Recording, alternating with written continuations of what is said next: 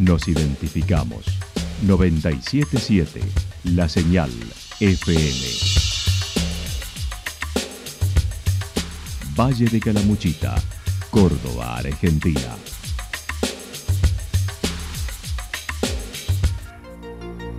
El más completo resumen de las noticias de la región, encontralos todos los días a las 12 y 30, a las 16 y a las 22 horas. Panorama de Noticias. Por la 977, la señal FM nos identifica también con las noticias.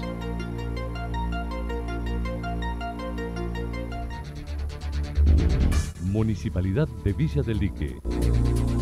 Una forma de vivir. Gestión Ricardo Zurdo Escole.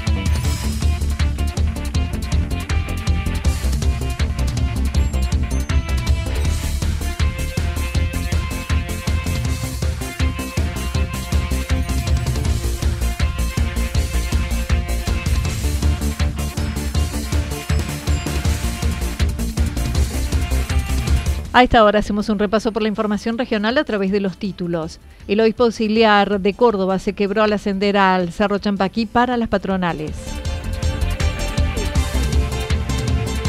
La primera trans en la lista del peronismo de Villa General Belgrano. Pasó la fiesta del vino y la vid en Villa Ciudad Parque. La actualidad en síntesis. La actualidad en síntesis. Resumen de noticias regionales producida por la 977 La Señal FM. Nos identifica junto a la información.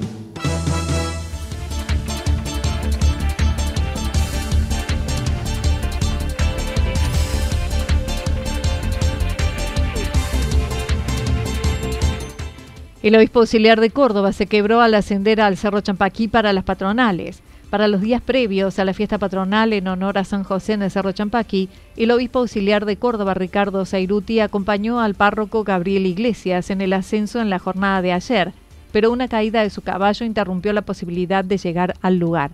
El obispo se fracturó el cúbito y radio, por lo que debieron descender y ser atendido en el hospital regional, donde lo enyesaron. El padre Gabriel Iglesias comentó. es verdad, ayer por la mañana subíamos con el obispo auxiliar, Ricardo Seiruti, con, estaba muy, muy deseoso de llegar.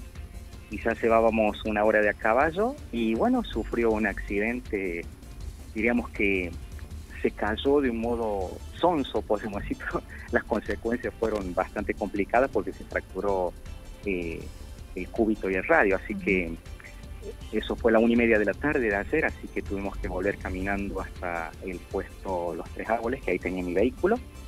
Llegamos ahí como a las tres y media, de ahí nos bajamos derechito para el hospital. Llegamos cinco y cuarto, acá una atención excelente.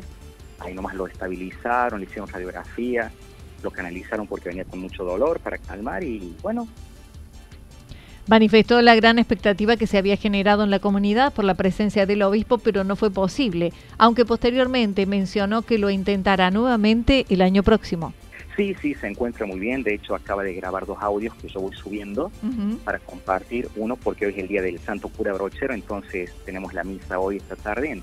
Entonces, ese audio, eh, saludos a los serranos más propios del lugar y otro audio que me ha grabado para que comparta con la gente que va a estar el 19, que sube mucha más gente, ¿no? Porque estaba muy, muy feliz y deseoso de compartir. De hecho, allá arriba había una expectativa muy grande, ¿no? O sea, es la primera vez que, que un obispo, pero como dice Ricardo en el audio que mando, ¿no? El padre Ricardo, eh, ahora no pude, el año que viene vuelvo.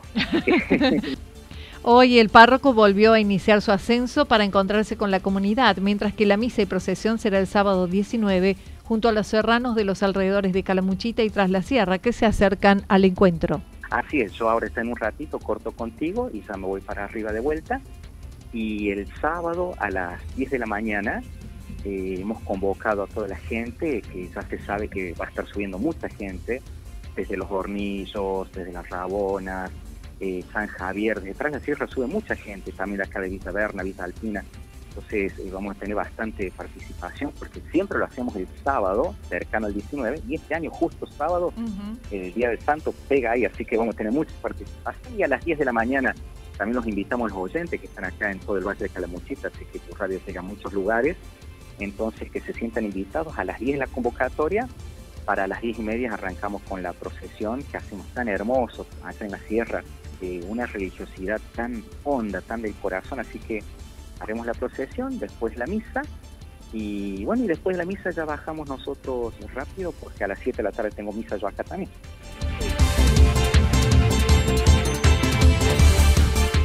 La primera trans en la lista del peronismo de Villa General Belgrano, la repostera Raquel Heredia de Villa General Belgrano, se incorpora a la política de la mano del justicialismo local de Villa General Belgrano. Es la primera vez que lo hace en forma participativa, indicando su simpatía por el peronismo. Viene desde chica por su madre. Pero mis hermanos, mi hermana, nos reuníamos y en esa época estaba Italo Argentino Luders y Raúl Ricardo Alfonsín, el cual salió ganador Alfonsín y bueno, y ahí de ahí en adelante se vino la democracia. Y bueno, cada vez que había reuniones y esas cosas, eh, yo eh, participaba porque mi mami le encantaba, mi mami era muy política, mi papi no tanto, pero mi mami era muy, muy política y fan de, las personas que ayudaban a los humildes. Así que de ahí viene eh, este, este, gusto por la política, pero eh, desde afuera, digamos. Raquel fue la primera persona que accedió al cambio de género cuando el Gobierno Nacional aprobó la ley que lo habilitaba en Villa General Belgrano, mencionando su aceptación por parte de la comunidad. No fue fácil. De por sí soy política a nivel, eh, a nivel personal, por, por mi condición de, de haber transgredido a toda una sociedad, de haber sobresalido de un pueblo de retrógrados, si se quiere, ¿no es cierto? Porque vos eh, en todas las notas que me has hecho sabés y la gente que nos escucha eh, todo lo que me ha venido costando a mí, ¿no es cierto? Sí, sí. Hoy en, hoy en día, bueno, soy una, una más, soy la reina de las dulzuras. ya en la, en la elección pasada tuve algunas propuestas, no estuve de acuerdo con la otra rama que me había propuesto alguna cosa. En esta ocasión le llegó el ofrecimiento por parte del intendente de Villa General Belgrano, quien lo invitó a sumarse emocionada mencionó que aceptó como sexta consejera en, la lista que allí han presentado. Hemos tenido un encuentro hace dos semanas atrás que fue hermosísimo, ahí en el Zoom de Santa Rosa de Calamuchita, estuvieron casi todos los candidatos de todo el valle, que eran más de 20 candidatos, y bueno, fue muy, muy emocionante volver a tener un acto así, a encontrar a, la juventud, Anita, la, la, juventud como en el, como en el deporte, como en todo, eh, interesada, porque lo, lo, más lindo de todo esto, Anita querida, es que la gente, la juventud está interesada en que haya cambios, en que las cosas se hagan bien pidió acompañen a la lista 10 en nivel regional con la conducción de Claudio Chavero, además de participar en la reunión partidaria de la semana pasada en el Zoom de Santa Rosa.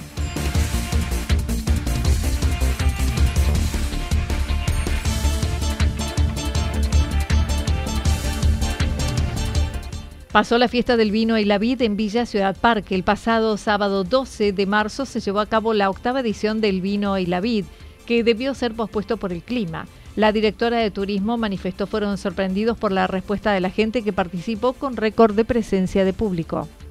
La verdad es que quedamos muy sorprendidos de eh, bueno de la cantidad de gente que hubo. Este, la verdad que es una bueno es la, esta octava edición, hablándolo inclusive con los productores, es, la edición que más gente ha tenido hasta el momento en la fiesta. Así que muy contentos. Eh, por ese lado, también porque bueno veíamos a la gente muy muy contenta también, muy muy felices de, ser partícipes del evento. todo se dio con una dinámica, fluyó de manera, la verdad es que muy, muy grata. Eh, bueno, el clima acompañó por suerte, así que estamos muy, muy felices del resultado final. Este evento fue el cierre de la temporada de verano, calificándolo como positivo, con un enero que tuvo mucha afluencia de turistas y un febrero que comenzó con menor demanda, pero luego se recompuso. La fiesta del vino para nosotros es como el cierre de la temporada y, mm, haciendo ahí un análisis, un balance, bueno, entendemos que enero fue realmente el mes más fuerte, ¿no? De, lo que fue el verano, donde este, más allá de los, de los picos que hubo eh, al principio, sobre todo con el tema de de, los contagios, sin embargo fue un mes donde hubo turismo todo el mes y los fines de semana teníamos 100% de ocupación, así que la verdad que enero se, eh, fue, un mes de lujo, ¿no? Y febrero hubo una baja, se sintió una baja, sobre todo al principio, eh, y después reapuntó ya más cerca de carnaval, donde, bueno, sí, ahí vivimos un fin de semana con, también con 100% de ocupación. Este, y bueno, y ahora, para nosotros ese fue el cierre de la temporada, Ahora transitando la temporada baja y aguardando la Semana Santa que todavía viene tranquilo en las reservas, dijo Virginia Medina. Hay consultas, todavía viene muy tranquilo. Nosotros casualmente hablábamos ahí con el sector también que lo estamos comparando un poco a Carnaval, que pasó, por lo menos en nuestro caso pasó un poquito eso. Este, las primeras semanas de febrero no había, este, todavía había muy pocas reservas y de repente este, uno semana previa se, completó absolutamente todo, así que consideramos que va a ser igual. Es como que es un poco la, la metodología o la nueva forma de el turista de, vacacionar, ¿no? Es muy sobre la fecha, así que así que tenemos esperanza de que, de que va a salir bien y que va a ser un lindo fin de semana largo, pero bueno, sabemos que puede llegar a pasar eso de que recién este, días previos eh, se complete el cupo de hospedaje.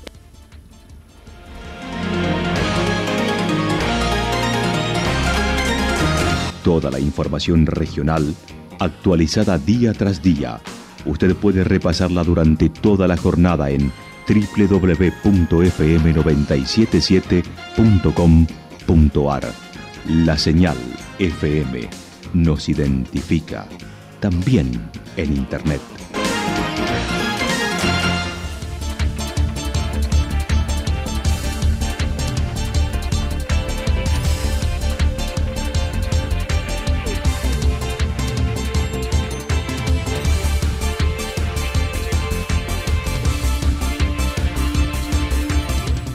El pronóstico para lo que resta de la jornada indica despejado con algunas nubes, temperaturas máximas en la región que estarán entre 30 y 32 grados. El viento estará soplando al sector norte entre 13 y 22 kilómetros por hora. Para mañana jueves anticipan mayormente nublado y con tormentas aisladas hacia la noche. Las temperaturas máximas mañana entre 26 y 28 grados.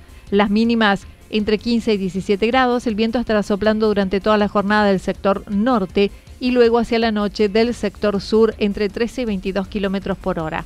Datos proporcionados por el Servicio Meteorológico Nacional. Municipalidad de Villa del Lique. Una forma de vivir. Gestión Ricardo Zurdo Escole. Lo que sucedió en cada punto del valle. Resumimos la jornada a través del informativo regional en la 977. 977 La Señal FM.